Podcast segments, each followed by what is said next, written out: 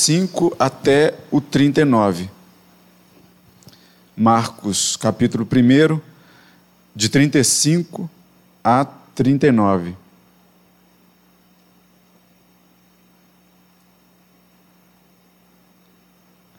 Vamos orar mais uma vez.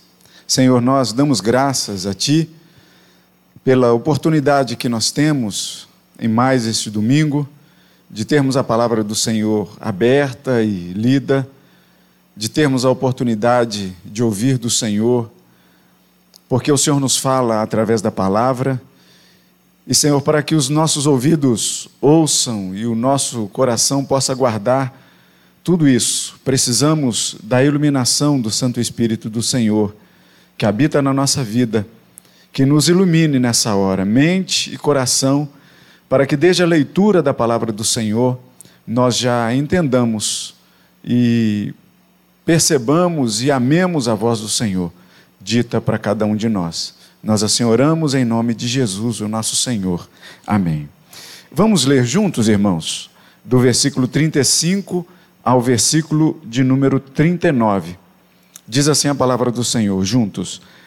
Tendo-se levantado alta madrugada, saiu foi para um lugar deserto e ali orava. Procuravam-no diligentemente Simão e os que com ele estavam. Tendo-o encontrado, lhe disseram: Todos te buscam.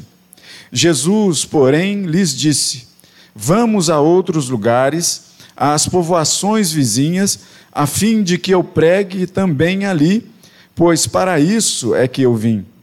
Então foi por toda a Galiléia, pregando nas sinagogas deles e expelindo os demônios. Louvado seja o nome do Senhor.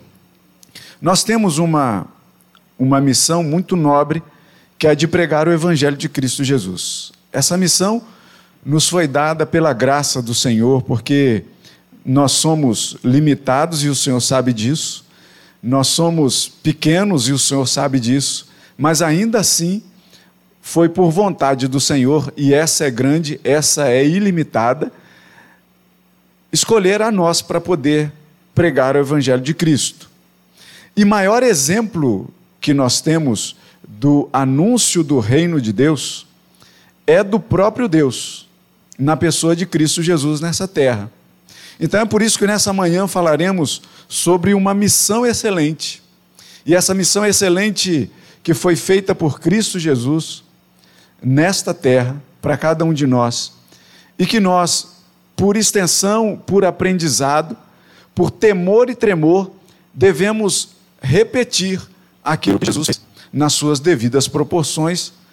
Muito claro, isso tem que ficar. Ou seja, nós é nossa missão pregar o evangelho e realizar as coisas decorrentes dessa pregação. Como ouvimos Tiago mesmo dizer que nós devemos nos tornar não somente ouvintes da palavra, mas praticantes dela, para que nós não passemos em branco aqui neste lugar.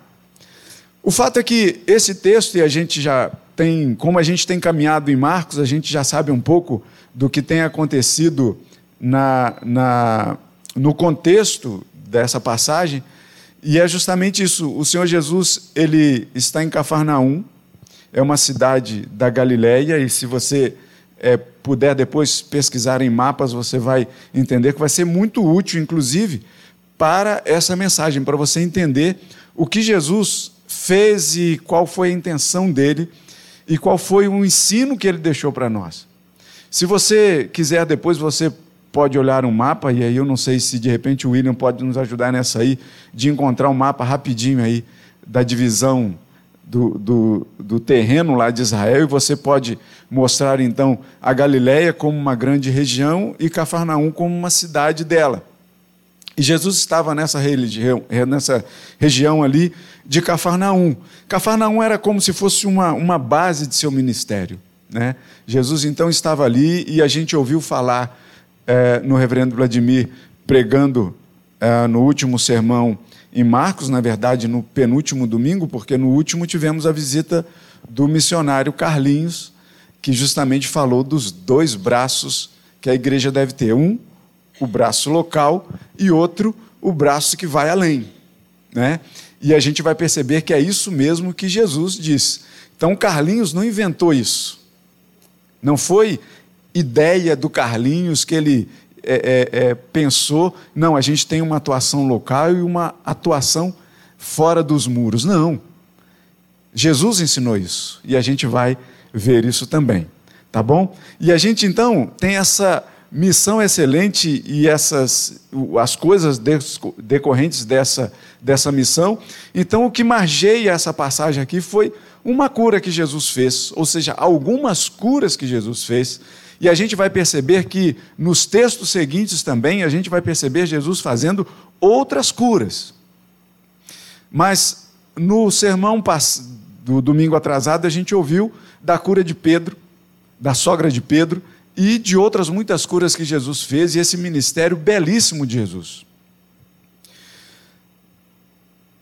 Quando nós partimos então direto para o texto para entendermos essa missão excelente que Jesus nos deixa como legado e ensino para a nossa vida, a gente vê no versículo de número 35 que, tendo se levantado alta madrugada, saiu, foi para um lugar deserto e ali orava. Saiu e foi para um lugar deserto. E a gente pode perguntar: como nós podemos achar um lugar deserto no Rio de Janeiro para a gente poder estar ali tranquilo, numa cidade tão agitada quanto essa? A gente ouve falar que Nova York é a cidade que nunca dorme, né? Mas Rio de Janeiro não está passando muito longe disso. E a gente sabe disso. Como então a gente encontrar um lugar calmo para a gente estar ali naquela comunhão silenciosa, gostosa com Deus, nessa cidade? A gente sabe que é meio complicado isso, mas a própria palavra já nos indica de uma forma desse tipo. Mateus, na verdade, registra isso, de que Jesus dizendo: Olha só, quando você for orar, Vai para o seu quarto, fecha a sua porta e ore ao Pai. O que Jesus ensinou lá em Mateus, no capítulo 6 de Mateus, ali no Sermão do Monte, foi justamente isso para você se desligar um pouco desse mundo.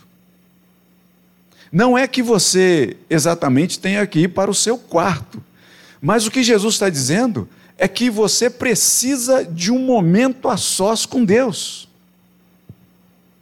Isso está ficando muito raro muitas vezes em nossa vida. A gente tem uma ordem de prioridades. Jesus tinha uma missão. E aqui nesse texto não é novidade, eu não vou trazer aqui nada de surpresa para a gente, mas Jesus mesmo diz lá no final, e a gente vai passar por isso ainda, ele veio para quê? Jesus não veio para curar. Jesus veio para anunciar e falar do reino de Deus. Ou seja, mas nesse anúncio, ele acabou fazendo muitas curas e muitas coisas mais. A gente sabe que Deus faz infinitamente mais do que a gente pede, ou sonha, ou imagina. A gente tem um Deus que é muito gracioso, que é muito bondoso com a gente. Mas o fato é que, nas ordens da, das prioridades de Jesus, e isso aqui não é um caso isolado, a gente vai ver que Jesus muitas vezes se retira para poder orar, para conversar com o Pai. E ele procura um lugar em que nada possa atrapalhar. E ele então procurou, e quando Jesus dá essa dica para você, para que você vá, entre na porta do seu quarto, feche a porta e converse com Deus, é dando uma dica que a gente tem que encontrar fazer uma prioridade, colocar como ordem de prioridade na nossa vida momentos de comunhão com Deus. Nós não podemos deixar isso passar. Porque se nós não tivermos comunhão com Deus, a gente vai ter comunhão com o quê? Com o nosso trabalho, com o nosso estudo, com as pessoas. É bom tudo isso, eu não estou dizendo não, mas isso não vai te dar a vida eterna isso não vai falar direto para o seu coração. Talvez isso vai te causar até tribulação. Ou você não está preocupado com a segunda-feira, com os afazeres da semana? A paz que excede todo o entendimento só Deus pode dar. E essa paz só é encontrada quando você tem contato com esse Deus.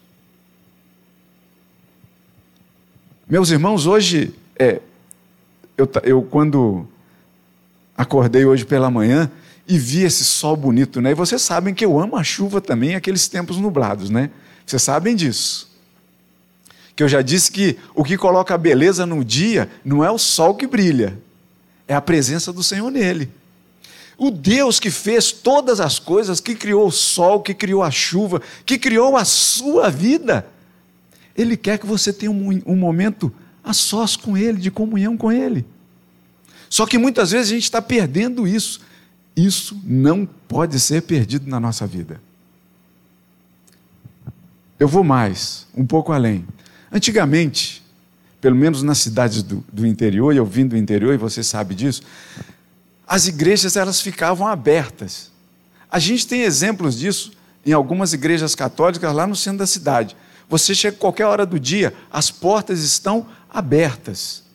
E ali é um momento, um lugar que você encontra silêncio. É ou não é verdade? E aí eu até faço para você.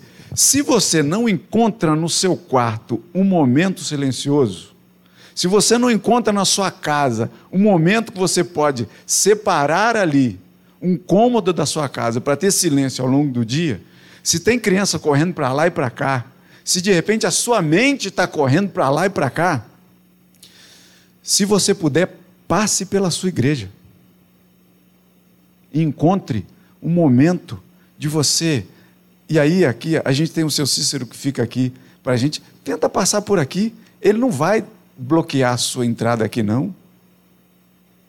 A igreja, e, e eu estava conversando com, com um irmão nosso que nos veio visitar aqui no Judô na sexta-feira, e ele falou assim: caramba, a igreja é movimentada aqui à noite, né? E não era por, porque teve uma festinha para um professor de judô que aniversariou no dia da reforma, ó. Coisa bonita, né? E aí as mães do judô fizeram uma festinha para ele. E aí tinha criança correndo. Eu falei, não, mas não é só isso, é porque está acontecendo aulas ali em cima tal. Mas aqui, enquanto a correria está no prédio do, do salão social ali, aqui está em silêncio. Se você puder, no final do dia, passe aqui. Ninguém vai te furtar o privilégio de sentar nos bancos desse aí, de se ajoelhar aqui. Porque esse lugar aqui não é separado só para pastores, não porque nós somos servos também. Você pode muito bem chegar aqui, sentar e conversar com Deus. E ainda vou além. Se de repente você não tem tempo aqui, se o seu dia é muito complicado, se você passar na frente de uma igreja católica que for, se ali você encontrar um lugar silencioso, pode entrar, meu irmão, e conversar com Deus. Se ali você encontrar um lugar sossegado, Lá no centro da cidade tem essa característica de algumas igrejas abertas, pode entrar sem problema nenhum. Você não vai fazer oração para santo, você na verdade vai fazer oração para o santo, que é o nosso Deus. Isso é importantíssimo você ter noção disso, de que o santo, que é Deus, ele inclina os ouvidos para nos ouvir. Olha que, que expressão linda de louvor a Deus que a gente tem que dar. Olha a oportunidade que Deus dá para a gente inclinar os seus ouvidos para ouvir a nossa oração. Veja só que coisa linda. Você imagina isso? Um Deus todo-poderoso, Criador do céu e da terra, exaltado com toda a soberania, e Ele mesmo diz na Sua palavra: Eu inclino os ouvidos para te ouvir. Vê se isso não é delicioso de saber. É mais delicioso ainda de se viver. Então, faça isso. E Jesus, ele tinha essa prerrogativa, essa prioridade na sua vida, de que antes de qualquer missão, antes de qualquer ida, o Senhor conversava em oração. E o finalzinho do, do versículo 35 ele não só foi para um lugar deserto, mas ali ele orava. Um dos epítetos da igreja. O que, que é isso? É você pegar um termo e juntar para qualificar a igreja de Cristo Jesus. É você dar uma qualidade que não desgruda dela. Sabe qual é? Tem de ser a oração. A igreja de Cristo Jesus, ela tem algumas é, definições muito claras. E que a gente não deve deixar isso perder, escorrer pelo ralo. Pelo menos duas coisas são muito fortes quando a gente fala de características do povo de Deus ou da igreja de Cristo Jesus. Um é que tem comunhão com a palavra, que lê a palavra, que tem prazer de, de ouvir de Deus ao ler a palavra.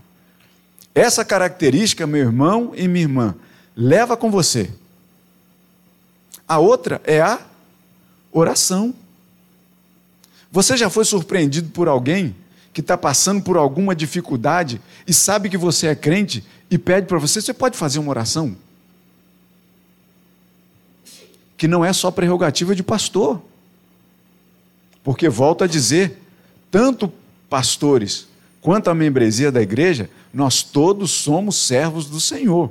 Nós somos um corpo só. Não é essa divisão de púlpito para cá ser uma igreja e púlpito para lá ser outra igreja. Nós somos da mesma igreja de Cristo Jesus. E a igreja de Cristo Jesus é conhecida como a igreja da palavra e a igreja da oração. Jesus, então, ele se retira para um lugar deserto e ora.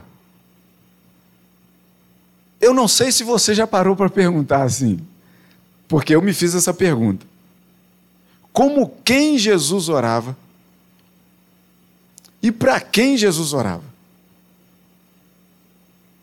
Porque tem toda a lógica se nós nos colocarmos diante de Deus para orar, porque Ele é o nosso Deus. Mas eu me, eu me pus a perguntar assim: por que, que Jesus orava? Se Jesus, nós acreditamos e sabemos que Ele é Deus, por que, que ele se colocava nesse momento, se colocava de joelhos em oração para conversar com Ele mesmo?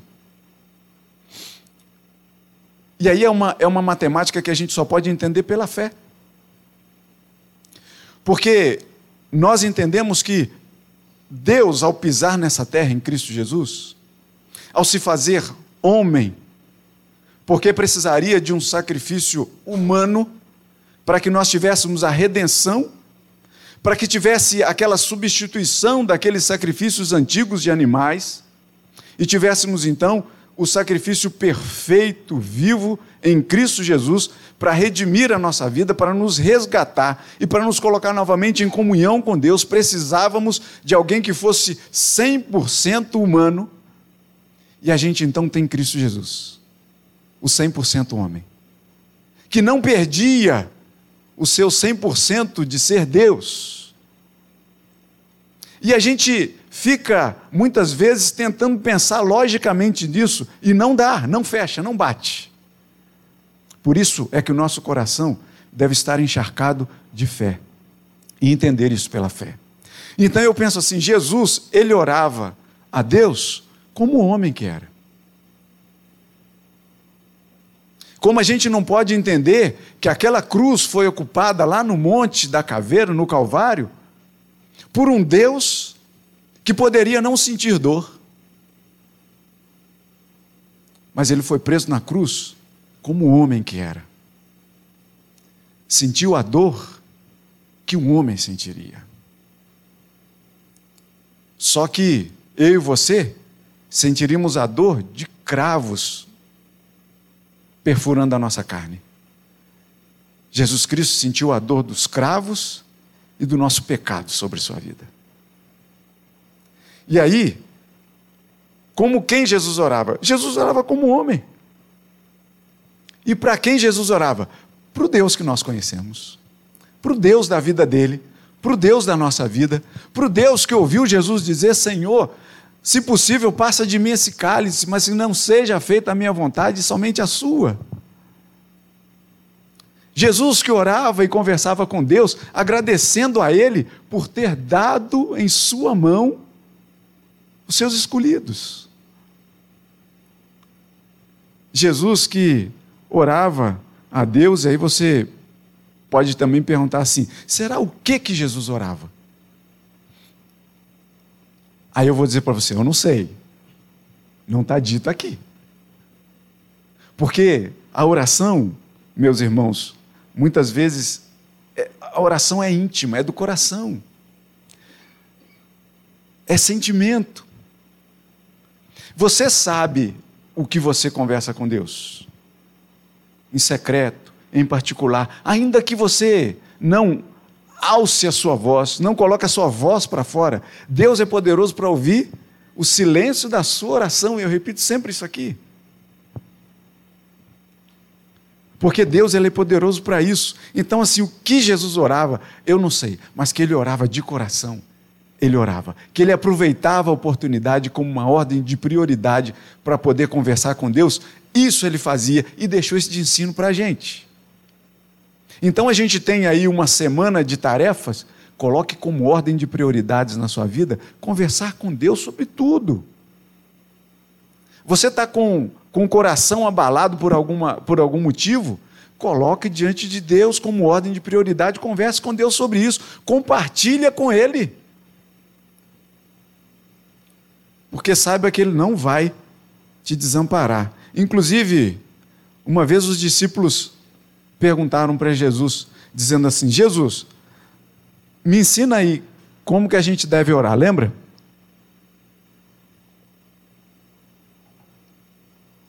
E vocês se lembram como foi que Jesus ensinou para os seus discípulos?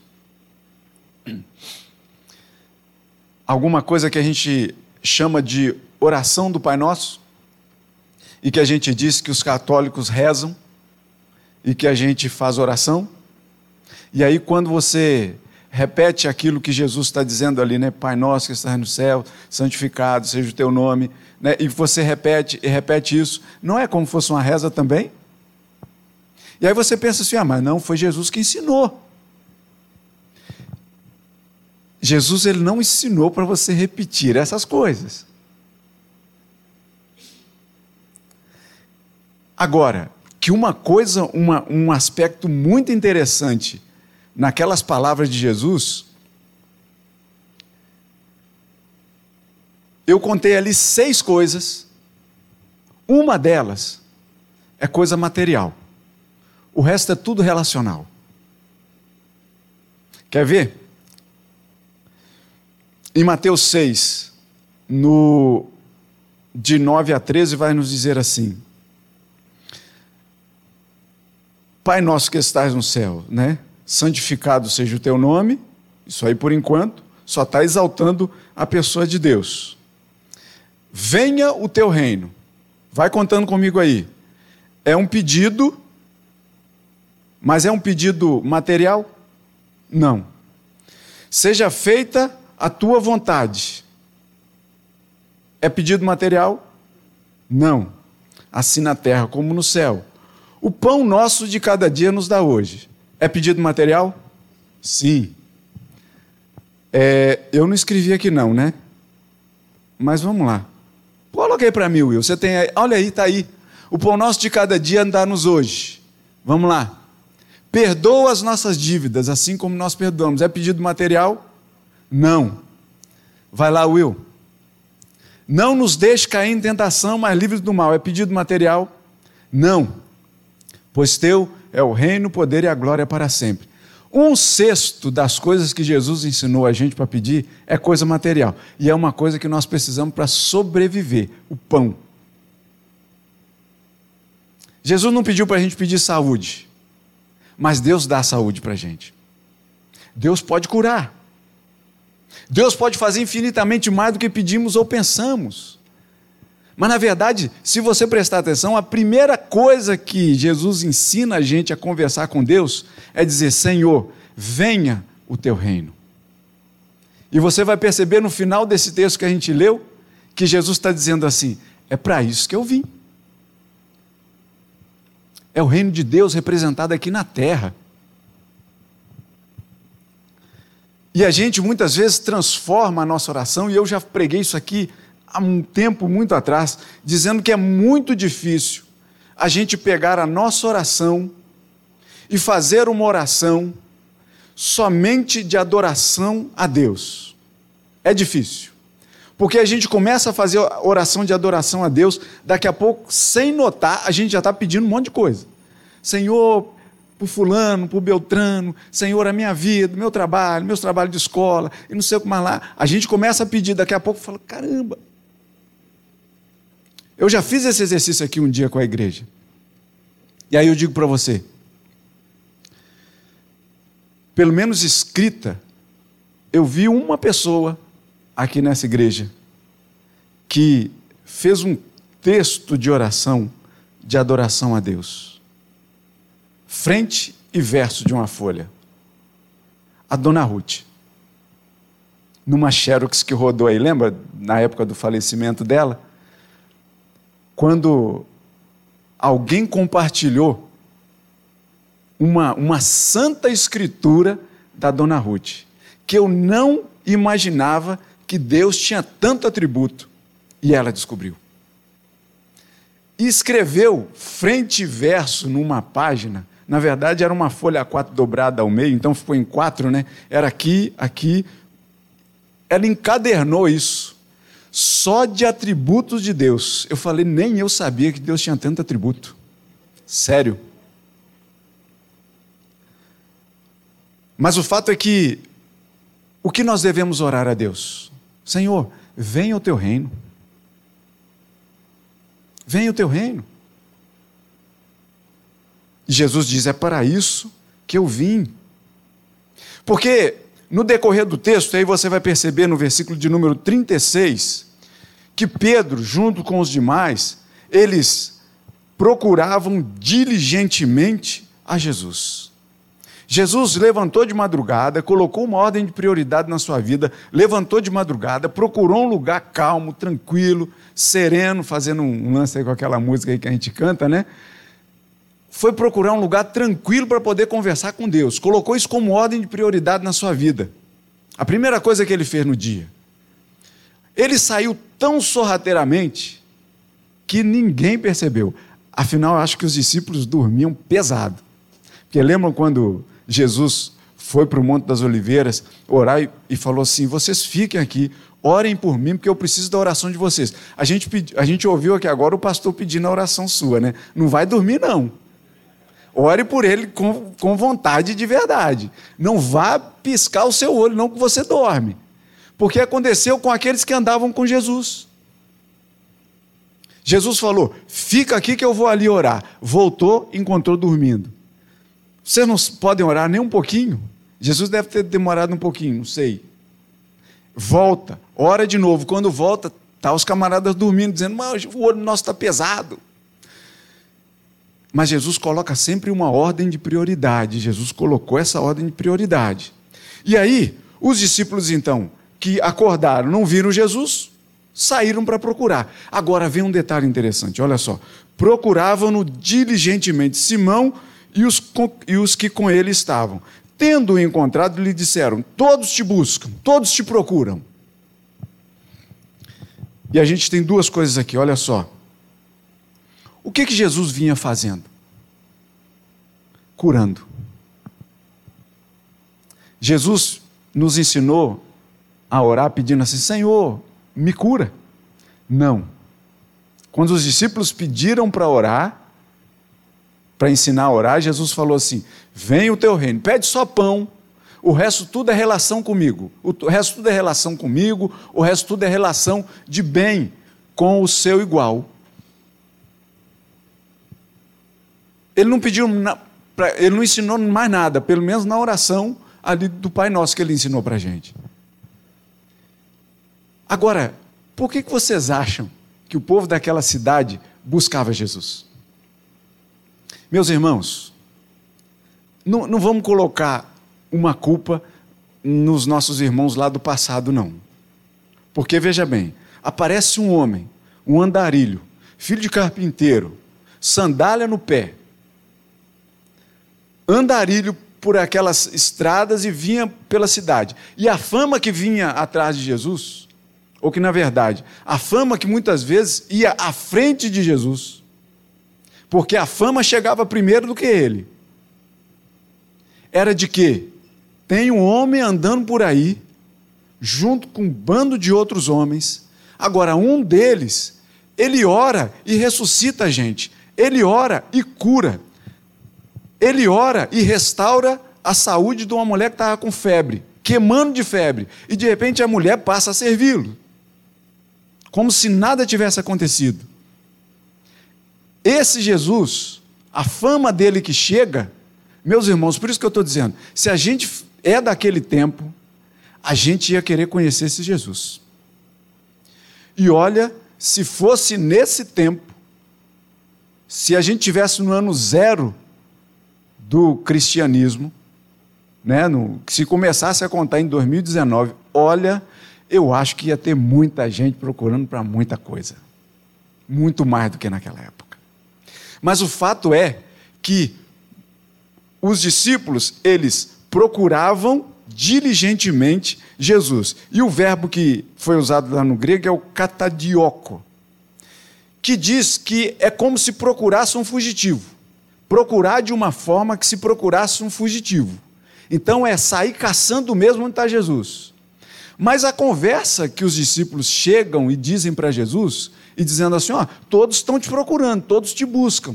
Esse verbo usado ali é uma outra palavra, é o zitel, lá no grego, que quer dizer essa busca, mas que quer dizer com outros desdobramentos.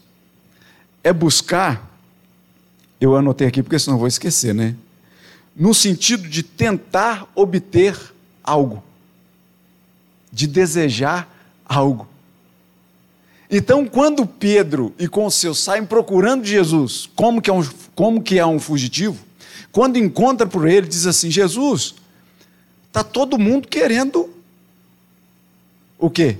Que você cure, que você restaure, está todo mundo querendo coisa de você. Todos te buscam. Todos daquela cidade estavam querendo que Jesus viesse. Provavelmente, né, quando a gente ouviu aqui, no outro sermão, olha só, vê se não é isso.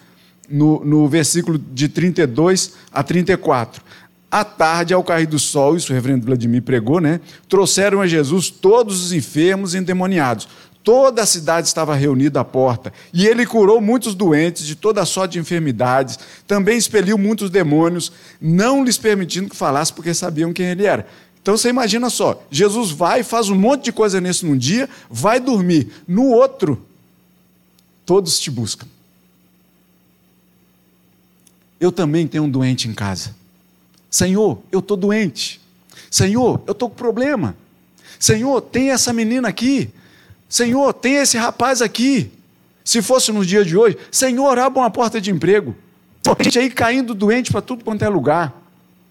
Senhor, tem um monte de gente aqui morando na rua. E apareceu um monte de gente querendo coisas, procurando Jesus para essas coisas. E aí, olha que interessante. Todos para os discípulos é uma coisa, todos para Jesus é outra coisa diferente. Porque no decorrer do texto, vamos lá voltar para o texto. No 37 diz assim: Tendo encontrado, lhe disseram: Todos te buscam.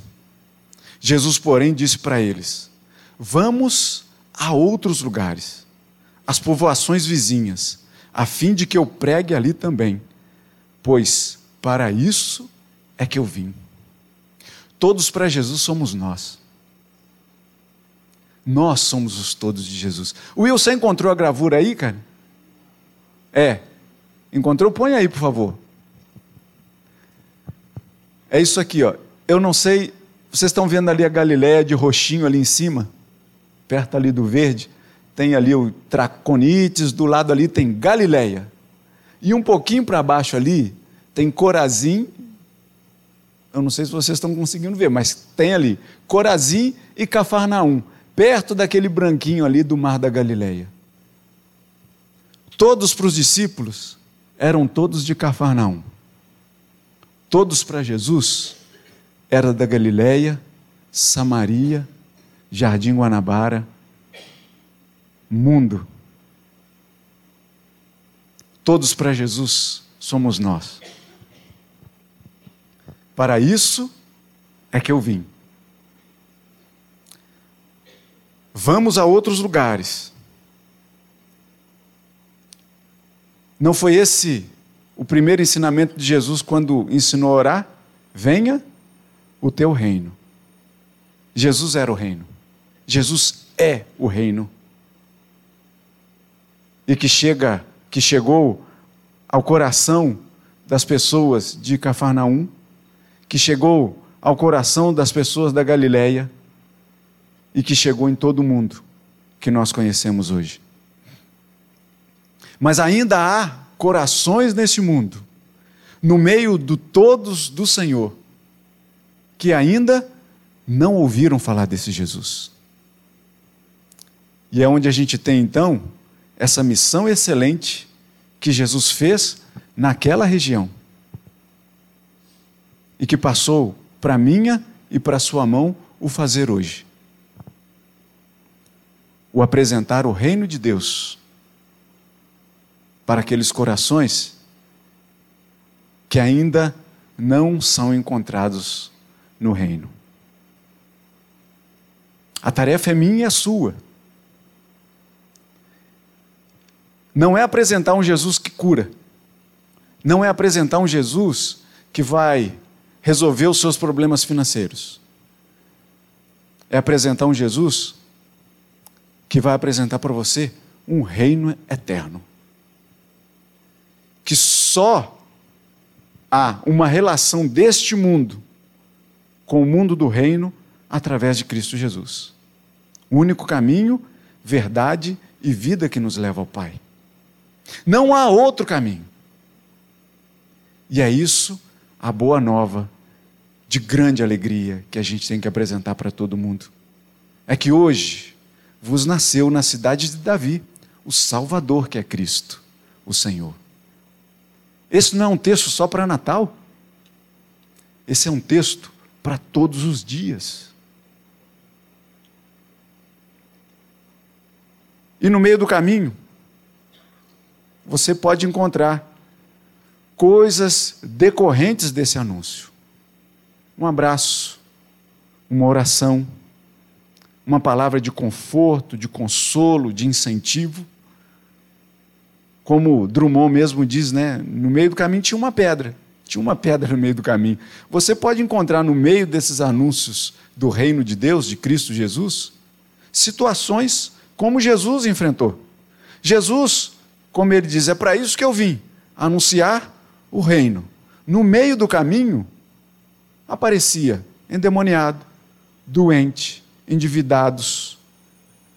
E Jesus curava. No meio do nosso anúncio, a gente também pode encontrar coisas não do mesmo tipo, porque somos pequenos e frágeis. Mas aquele abraço, aquela palavra de incentivo, aquela palavra de encorajamento, pode vir sim, atrelada ao anúncio do reino de Deus, ao anúncio do Evangelho de Cristo. Isso está nas nossas mãos pela graça e pela misericórdia de Deus. É a nossa missão excelente, que não, não é muito complicada.